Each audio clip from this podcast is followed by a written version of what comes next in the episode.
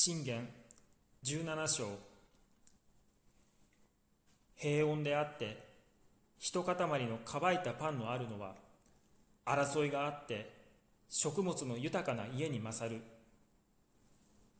賢いしもべは身持ちの悪い息子を治めかつその兄弟たちの中にあって資産の分け前を取る。銀を試みる者はるつぼ金を試みる者は炉人の心を試みる者は主である。悪を行う者は偽りの唇に聞き偽りを言う者は悪しき舌に耳を傾ける。貧しい者をあざける者はその作り主を侮る。人の災いを喜ぶ者は罰を免れない。孫は老人の冠である。父はこの境である。優れた言葉は愚かな者には似合わない。まして偽りを言う唇は君たる者には似合わない。賄いはこれを送る人の目には幸運の玉のようだ。その向かうところどこでも彼は栄える。愛を追い求める人は人の過ちを許す。人のことを言いふらす者は友を離れさせる。一度の戒めが悟き人に徹するのは百度の懲らしめが愚かな人に徹するよりも深い。悪しき者はただ背くことのみを求める。それゆえ彼に向かっては残忍な死者が使わされる。愚かな者が愚かなことをするのに会うよりはこう取られた恵まに会う方がよい。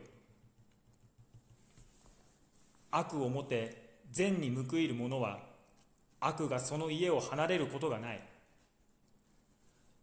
争いの始めは水が漏れるのに似ている。それゆえ喧嘩の起こらないうちにそれをやめよ悪しき者を正しいとする者正しいものを悪いとする者この二つのものは共に主に憎まれる。愚かな者はすでに心がないのにどうして知恵を買おうとして手にその代金を持っているのか。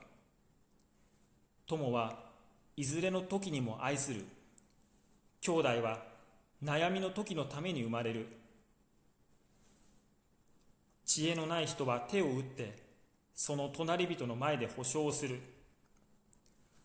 争いを好む者は罪を好む。その門を高くする者は滅びを求める。曲がった心の者は幸いを得ない。みだりに舌を持って語る者は災いに陥る。愚かな子を産む者は嘆きを得る。愚か者の父は喜びを得ない。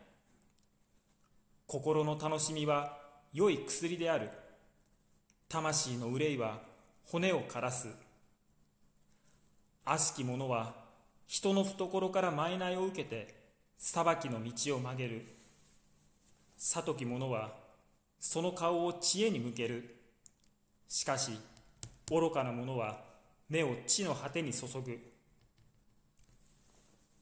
愚かな子はその父の憂いである。またこれを生んだ母の痛みである。正しい人を罰するのは良くない。尊い人を打つのは悪い。